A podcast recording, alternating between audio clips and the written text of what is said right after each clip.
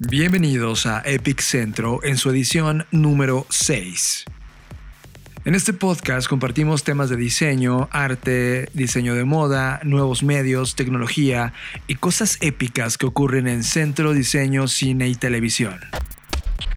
Recuerden que este podcast ya está disponible en Spotify. Búsquenos como Epic Centro y compártalo para poder llegar a más personas. En esta edición tuvimos la visita de Miguel Vargas, director general de Louis Vuitton México, Centroamérica y Caribe el cual impartió una conferencia en centro sobre las particularidades del mercado de lujo en Latinoamérica desde la visión del grupo francés, líder global en la industria. Esto como parte de la especialidad en mercadotecnia de moda. Que tengan claro dónde se van a meter, porque es un sector eh, muy interesante, pero que realmente la imagen exterior no tiene nada que ver como es el, día a día o el, eh, el trabajo realmente desde dentro de una marca y sobre todo que tenga una capacidad de adaptabilidad eh, muy grande. El, mundo de la moda y del lujo es algo que es muy cambiante, sobre todo el de la moda. Y si no tienes esta capacidad de adaptarte a un nuevo entorno, a, un mercado que cambia día a día, eh, es un poco complicado. Las cosas que ayer eran como verdades inmutables, hoy en día cambian totalmente y tienes que tener, como profesional, tienes que tener la capacidad para adaptarte lo más rápido posible a este tipo de cambios. Jimena Martínez, egresada de la licenciatura en Arquitectura de Interiores, de la especialidad en Iluminación de Interiores en Centro, nos habla de su experiencia como productora ejecutiva en el diseño de creatividad digital en Cuarzo. Este túnel fue creado y, pensado para crear una experiencia inmersiva por medio de la iluminación. Se hace una programación especial para justamente crear una experiencia en cuanto el usuario va ingresando al evento. Actualmente soy productora ejecutiva en el diseño de creatividad digital Cuarzo. Creo que la iluminación es un, elemento esencial para nosotros como diseñadores poder eh, llegar a expresar y y lograr los objetivos que queremos hacer en la atmósfera espacial que estamos creando. Justamente vi en Centro un lugar en el que aparte de, de, que te incentiva toda la creatividad como estudiante, nos da toda la metodología y las herramientas necesarias para que podamos gestionar todos nuestros proyectos de manera profesional. También nos acompañó Lars Müller, uno de los editores de diseño y arquitectura más reconocidos. Visitó Centro para compartir su experiencia en el campo editorial. Como diseñador gráfico, ha editado más de 600 títulos y ha sido el director internacional de AGI. Esta conferencia es una propuesta de la maestría en ciudad y vivienda con la licenciatura en comunicación visual en el marco de Mextrópoli 2019. Making books is one thing, right? And it's maybe the idealistic work of the publisher. You know, to to select content, to structure content, to edit, uh, and as I like to say, to edit on behalf of the reader, and not on behalf of the author. So you you you need a certain empathy for for your your audience, right? Wim Crouwel, a very wise man, told me I should always remember that the book is the only printed matter that is meant, that is meant to last. Finalmente nos visitó José Ramos para darnos una conversación a modo de inteligencia colectiva en donde exploramos las sombras del diseño para considerar nuevas relaciones con la tecnología e inéditas formas de estar en el mundo con integridad y resiliencia. Esta plática forma parte de la especialidad en diseño de mañana y tenemos toda una entrevista especial para ustedes. Yo soy Carla Paniagua, soy directora de la especialidad en diseño del mañana y hoy tenemos una sesión muy especial. Nos acompañan unos invitados muy interesantes que se van a presentar para esta especie de mini mesa redonda en la que hablaremos de lo global, lo local y los futuros alternativos y experienciales. Hola, ¿qué tal? Yo soy Roger Alef, eh, director de la Fundación Javier Barro Sierra y estoy muy contento de participar eh, nuevamente con Centro en este esfuerzo por compartir visiones del futuro y por pensar globalmente también. Hola, yo soy Gabriela Ríos, consultora independiente en estudios del futuro y diseñadora y con experiencia aplicando estudios de futuro desde el gobierno. Me llamo José María Ramos and um, I'm part of the um, diaspora mexicano. Um, I live in Australia. I was born in California. Um, and yeah, I'm a specialist in strategic foresight and futures focus on um, anticipatory experimentation. How do we do our social innovation um, in the context of futures that we need and that inspire us? We're very glad to have Jose here because he's one of the main thinkers about the future and he has uh, a lot of papers published in important uh, journals about the future and foresight. And we also want to uh, take this opportunity to explore his main uh, ideas about some important topics he's going to share with the students of Centro this week. So uh, I want to start with uh, one one main question for you, Jose. That is, um, what is what are your visions about the globalization with the within the local context or the indigenous context for the future?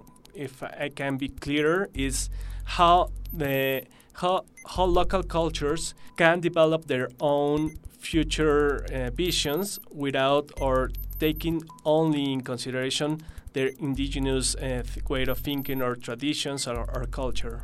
Okay, great. No, thank you very much. Um, yeah, so there is this thread in futures thinking, and um, it's been around for a while. It actually started in the 1960s with the World, World Future Studies Federation, where um, um, people did see the strong influence of the um, United States worldview um, around the future. And they said, well, actually, we don't completely agree with that. Um, and we don't think the future is just, should just be a high tech, um, market liberalized, um, rapid change future.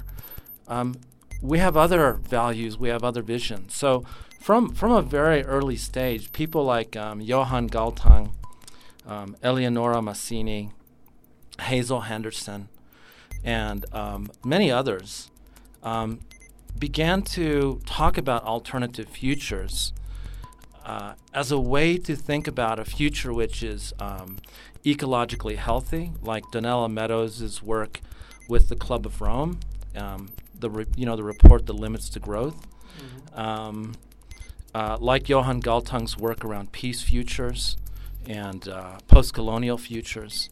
So, so that that thread started a long time ago, and by the time we got to the 1980s, um, there were people like um, uh, Ziauddin Sardar and Sohail Inayatullah, um, Ivana Milojevic, and many others who are talking who were talking about post-colonial futures. And what they were saying was that, well, Zia, his famous statement was, the future has already been colonized.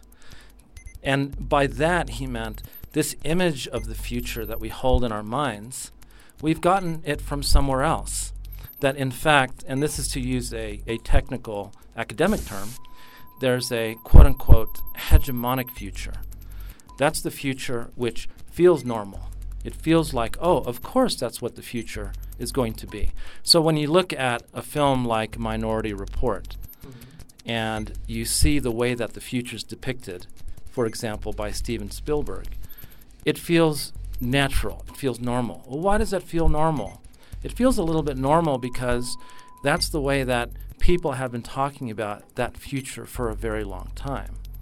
Maybe some parts of that future don't feel normal. Maybe the um, the precogs, the ones that can see the future, doesn't feel normal because that has some kind of that that goes against our uh, some of the but but for the most so what they're basically saying there uh, with this idea of um, alternative futures coming from the, the 80s and the 90s is um, that every you know even though this is these are there are visions coming out of the United States and the United States is a dominant culture and it has the power to in a sense in a sense normalize a particular image of the future uh, high tech liberal etc., etc., that other cultures might have different values and different views of the future, and they need to have the the confidence and the capacity to constitute their future the way they need to, consistent with their own values.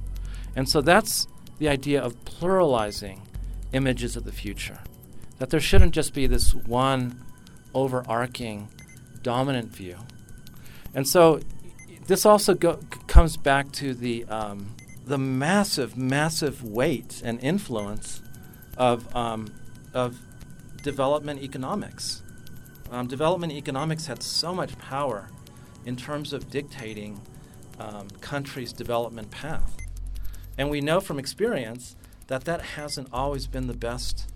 That ha- hasn't always been the best experience, and so the way that development economics has framed the future is also very, very powerful. How do we find alternative visions? Visions where our societies have ecological resilience. A vision in which, as a planet, we're not creating too much carbon emissions, that we're actually within ecological boundaries, ones that are equitable. You know, every country, every country produces its own pathologies. Countries produce their own pathologies, and each country produces their specific pathologies. And if, if you go into the United States, for all of the grandeur of the technology, it is producing its own unique pathologies. And you see it all the time, every day. You know, you see the homeless, you see people struggling with health bills, you see the massive influence of social media and how it's driven polarization. Right? So we shouldn't just be adopt. So so, so there's this idea that as cultures, each culture around the world really needs to look inward in a sense. Of course, let's learn from the whole world. Let's not let's not isolate ourselves, but let's look inward. And let's go what is a future that we want, that we care about, that's consistent with our culture, that expresses our values. And and and and and let's have a conversation about that two two main ideas about cultural change and uh, how uh, culture is normalizing around different uh, countries are different kind of people like uh, from different regions of the world like Chinese, Korea, Korean people uh, are have a very main uh, main way of thinking about their own selves or expressing um, the, about themselves in a very conformed way. I would say the American way.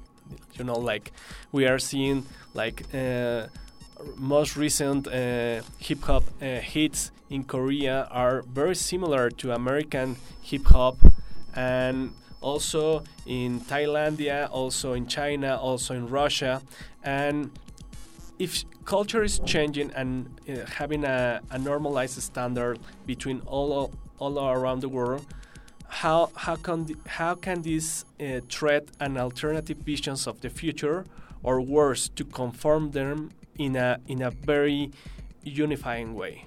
Okay, so let me see if I understand your question correctly. So you're saying that there's, in a sense, global homogeneity. Yeah. We're becoming more homogenous.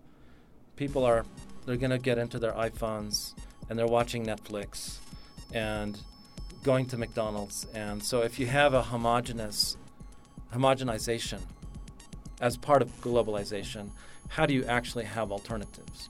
Is that Yeah, that's right. That's kind of the okay. Look, I think that's a great question, and I think that um, I don't think I, I don't think I have like any kind of magic bullet answer to that because I think that's one of our big challenges today. I think many of us are grappling with. What I would say is that um, I think on, there's a couple strategies we can take. One is a genealogical strategy, which is going back into our histories and discovering what was in our histories and that which can be uh, recuperated and that which can be brought back in a modern form. So, for example, you know, in the talk I'm going to give later today, um, I'll talk a little bit about Edo period Japan, where they had a very well developed circular economy, um, you know, around the Tokyo area. That's one example. There's other examples, I'm sure, he, in Mexico, where in the layers of history, there have been aspects of the culture or the economy that actually can be recuperated, can be brought back. So I think that's one part. I think the other part is that while that homogenization is happening, I think I think to me that's that's a that's one layer of change, and I and I and I would probably go along with there's a Chinese statement that says it's harder to change a culture than to move a mountain. It's easier to move a mountain than change a culture. And I would probably, I, I probably subscribe to that. So when you, for example, when you look at um, Caucasian culture in the United States, it's very individualistic, extremely individualistic. And there's an obsession with going into space, an absolute obsession. And there's an obsession with the singularity and uploading your brain onto into a computer. And that is not the way that I see my preferred future. I mean, I think those are all exciting things and they make great Hollywood movies, but mm-hmm. that's not how I see my future. And I think if you go from a cultural standpoint and you go into Mexican culture and say, what do you really value? How do you want to live? Then you're going to get different answers. They're not going to necessarily be that. But that's what gets created as the hegemonic vision. The Chinese, you know, I lived in Taiwan for a couple years. I, I am not an expert on China at all or Chinese culture, but I have a few insights. And I know that they're a collectivist culture, that they do not see themselves as individuals, but that you have to work within um, generationally change. And I cannot tell you how many, I used to have lots of conversations in Mandarin with um, taxi drivers in Taipei. Uh, first, because you want to make sure they're getting you to where you want to go. Um, you don't want to get overcharged. Mm. Um, but secondly, because they don't care how bad your Chinese is. You know, they'll talk to anyone. But I, I can't. There's so many, um, so so many taxi drivers. I asked them, "What do your kids do?"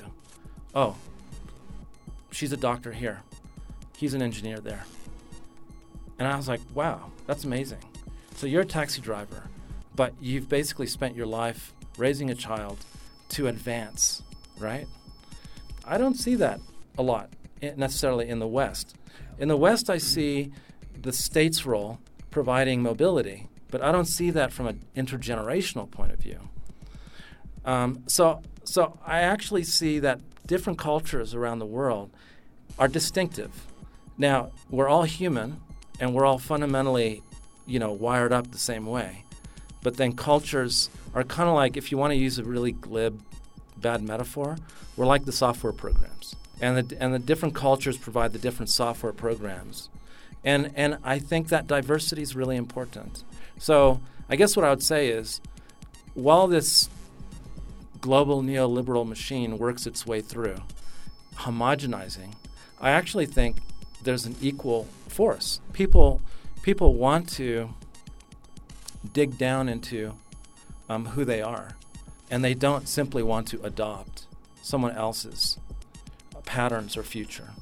And oftentimes that's difficult to do because the image of beauty is framed by the West, right? Every time I see an advertisement for a um, for a mo- you know for clothing with a model who looks like a European, but I'm in Taiwan or China or Mexico, one thing comes into my mind: white supremacy. That's white supremacy, mm-hmm. right? You know, whether it was done by the Nazis or by an advertising agency, it's still white supremacy. To me, that's a 500 year old colonial form, and it's changing. So, my sense is there's always a place to go to that comes back to us. And this is going to get a little, you know, a little spiritual, but when we look in the mirror we are the light. Our intuition, our understanding of self, we're the light. We're the way forward. It's not outside. One of the last things you, you, take in context was the cultural change between uh, societies, and you say that it's easier to move a mountain than change the culture. But we have uh, long term studies. Uh, uh about cultural change with the World, uh, World Cultural Values Survey. And we have seen how different uh, countries and, uh, are changing between generations and uh, sometimes going forward, sometimes going far, uh, backward. in the in the case of Mexico, we can see the jo- the younger generation are more traditionalist than the older generation, and that it's that is shocking. And and in, in that kind of uh, cultural change and the futures in the futures perspective, we cannot uh, expect new futures for from people who is who, who, has uh, cultural values of the of the, of obsolete periods for saying in that way in some way so maybe future future vision the future future visions have old way of seeing the futures I think that's um, it's a really good point. I mean, how culture changes is complex. It isn't one-sided. Um, I'm aware of the future values surveys, and I've read some of the work around, um, you know, by Hardin Tibbs in the Journal, Journal of Future Studies, looking at those values changes, and it connects with some of the um, cultural creatives literature as well. But you know what you said about the millennials is interesting, and I don't know the research around that, and I don't understand why. I mean, I've come to my own views, I guess, and they're not necessarily, you know, you know, they're not backed by big research reports and longitudinal studies. But what I would say is that culture is sedimentary. It has many layers. Um, and those layers don't go away magically. Um, I, I was really surprised after 9 11 in the United States that such a hardcore um, patriotic response would reemerge. Um, just before that, in 1999, was what was called the Battle in Seattle. That was the anti globalization movement that shut down the World Trade Organization in Seattle. And that was like this, almost like this rainbow coalition. Um, and then you had, um, and then you had this happen, 9/11, and you know, um, I was very much against invading Afghanistan and Iraq. I thought it's going to make the problem worse. I had people that were calling me names on, you know, on the social media. Well, that was before social media, Hmm. but on the email threads. And then Obama was elected, right? And then you had another thing. And then you had, uh, and now you have Trump. So there's a lot going on. There's a lot of, I guess, interpenetration. Um, and then there's the role of social media as well. And I think that has a role. So I don't know. I don't think I can necessarily answer your question. Uh, well, I have a question that, I mean, it uh, sort of deviates from what we've been talking about. But, uh, Jose, you've been talking about how countries, like each country has their own like visions and pathologies and so on. And I'm wondering also what is the role, from your point of view, of uh, big companies, like big enterprises, these global companies that permeate a lot of the aspects of culture in different countries, like how do we can we as individuals or as, as society as well like cope with them and cope with the power that they exercise in different yeah ways of that uh, um, in our ways of thinking and living Yeah, that's an that's a that's a great question. Um, I mean, I think first of all, um, we, you know, we we we depend on the work of companies around the world for our production systems, uh, for our services. Um, I think that there's a lot of innovation that happens, uh, and so we're, we're you know we absolutely have to, in a sense that level of competition, that level of service provision. And at the same time, we need a very strong framing around. Um, I don't necessarily like the term corporate social responsibility, but I think that there are companies that take that seriously, that are leading the way, and we need to celebrate those companies. Um, and we need to um, create a political economy and and that's kind of a big thing to ask. You know, create a political economy. Easy, right? Um, But we've got to create a political economy that um, that rewards that kind of behavior. And so I think that's our biggest challenge is to actually make that the norm. You know, at the moment at the moment we're asking companies to be special, to go against the trend. And I think to the extent that we're doing that, we're not really going to solve our problems. I mean, if you look at um, you know Apple and Google and how they move their money around the world, it's akin to money laundering. It's they use tax havens just like the Russian mafia uses tax havens. As a matter of fact, they oftentimes they use the same tax havens, whether it's in Panama or somewhere else, right? And so that's the political economy that we live in today, right? So, so to me, I guess I see that at a structural level, and um, and so I would say yes, let's celebrate those companies, those people, interface, you know, all the other companies that are doing that. But at the same time, we've got a big challenge. Our big challenge is how to rework a political economy. In a sense, we can only do that country by country and interlinking, you know, dealing with tax havens, dealing with tax dodging, and all that stuff. Yeah. In order to arrange all the ideas we have been talking about, I, I will have um, as a, as a closure of this of this talk uh, the first step of your anticipatory experimentation, the bridge method. So, in in in the one you said uh, that the first step is to challenge the used future. So, in their individual level, you as as a researcher, as a human being, how do you challenge the used future? Yeah. Okay. So first of all, the idea of the used future comes from Sohail Inayatullah. Um, so I owe him that debt. Um, but it also comes from a, this tradition that I, that I was talking about critical future studies, future studies which challenges hegemonic visions of the future. It comes from also Ivana Milojevic, Ziauddin Sardar, Jim Dator, you know, lots of other people. Um, so there's a lot there. There's a big foundation. As a matter of fact, I would say that there's a good portion of future studies that really is about challenging the used future. I think the first thing to do, if you're thinking about it as a method, is to understand that our assumptions of the future, um, our assumptions of the future shape our actions in the present. That's really a foundational concept. Our, our assumptions about the future really, in many ways, dictate our actions in the present.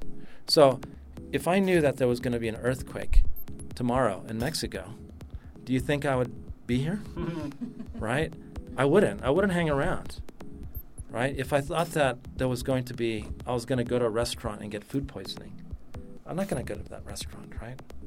Um, if I think if I invest in this company, I'm going to make a lot of money. Wow, I'm going to invest in that money. You know, I'm going to empty my bank account and put the stock in, right? So, so the future really, in many ways, shapes our behavior in the present. And so the foundation of challenging the used future is to really understand that any image we have of the future, whether it's a catastrophist future, if you're a prepper and you're waiting for the end, what, in whatever way it's going to come, or a transformationalist, you're waiting for the singularity, or you believe in continued growth or whatever, all of these limit us. They limit us. And they mean that our, our basis for action is constrained. And so, what we want to do is we want to be able to um, look at our blind spots, look at our biases, look at our assumptions. And the idea of the image of the future is one of those foundational concepts. There was a sociologist named Fred Polak who came up with this idea of the image of the future, I think back in the 50s or early 60s. Um, his book was published in the 60s, but he basically argued that this image of the future is powerful. It has the power to motivate cultures, it has the power to demotivate cultures. Anyways, I'll, I'll, getting to the point, how do you do this? So I think the concept is, is foremost that we actually need to challenge that image of the future, the used future, in order to to come to um, something new. We have to empty out. If we're filled with ideas about the future, then we can't learn anything new. It's that Buddhist Buddhist story of the you know of the teacup. The teacup's full. You can't add anything to the teacup. So that's the first thing. Um, but then there's technique. So I use a technique called um, vision cycles, which I used last year in Laboratorio para la Ciudad. We did it in the context of looking at um, this, the vision for an open city. And so we went through the different visions from the past. Which ones exist? What are the legacy visions? So you get a real sense of what are those used futures. And, and by doing that, you, you, you decouple yourself from the power it has over you you begin to say, okay, well, that's a vision we've held so far, but now it's time for something new. Um, another great technique is the one by Sohail Inayatullah, causal layered analysis, and that allows us to really unpack different um, core assumptions about something and then reconstruct it and begin to even build a new vision for the future. There's really standard futures uh, approaches and frameworks, horizon scanning, is really important because anytime we do rigorous horizon scanning and we look at change, it's going to challenge our assumptions about the future. Oh, I thought this, but now you're telling me, you know, I looked, I found something about artificial intelligence.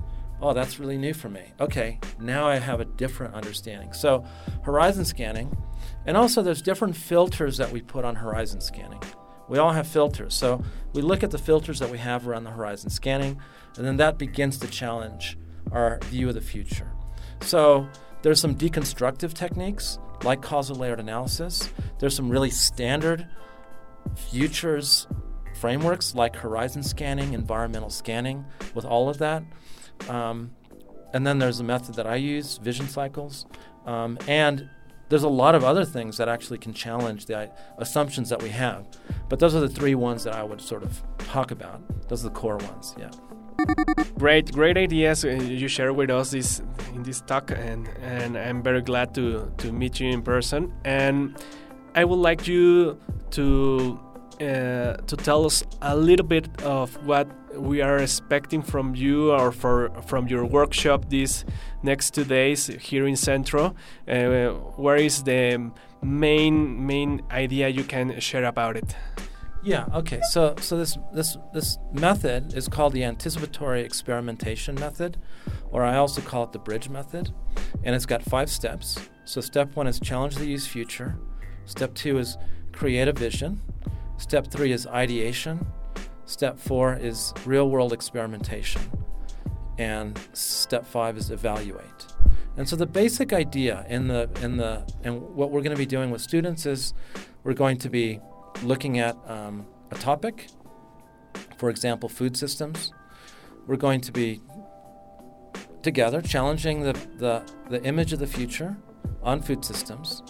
We're going to be creating a vision for food systems, an alternative future for food systems. And then, based on that vision, we're going to create a number of ideas for change. And that's called, uh, you know, in English, we just say ideation. You know, we, we create ideas. Now, it doesn't stop with ideation, you know, because if you don't actually do something different, then you don't learn if it actually worked. So, of that, those ideas, we've got to choose a few. We choose two, one, two, three, and we actually design experiments. And they're real world experiments. They're experiments that are meant to be done in the world, and it drives learning. You know, did that experiment work? Um, you know, a big experiment would be like starting a company. That's a big experiment, right? You know, the next 10 years of your life. A small experiment might be a community project, or even a smaller experiment might be a workshop process. Oh, I got a new way of thinking about something. Well, let's do this with a bunch of friends. So there's different scales of experimentation. You always do an experiment in a way that's safe to fail. You don't want to um, create unneeded risk. Um, but the experiment's incredibly important because that's how we bring the preferred future into the present. If you don't have an experiment, you have no way of bringing a little piece of that preferred future into the present. And that's the challenge with futures thinking. So, futures thinking, you can't just create that future, right? It's always somewhere out there, right, in the imagination, in that space of the image of the future right? You can't just tell everyone on the street, okay, stop driving. We're creating an alternative Mm. future now, right? This traffic is terrible. We're now going to create a new, fu- you know, like people just think you're crazy, right? But what you can do is you can take a little piece of that preferred future and you can bring it into the present through an experiment. And then if that experiment works, right, you can scale it. Or if it worked a little bit, you can tweak it, you can adapt it, you can do it different next time. Or if it didn't work at all, you can say, uh, forget it. I'm not, I don't even want to do this again. But experiments are small and they provide a bridge to get that preferred future into the present in a way that you can scale it. And so that last step is evaluation. How do you evaluate an experiment so that you can drive learning? Let's learn as an organization. But um, but we can also, and so this is a practice that companies use, actually. Uh, they didn't get it from me, obviously. Uh, there's a generic logic to this. Some countries use it as well. They use this idea of we experiment. Uh, China does it, Finland does it.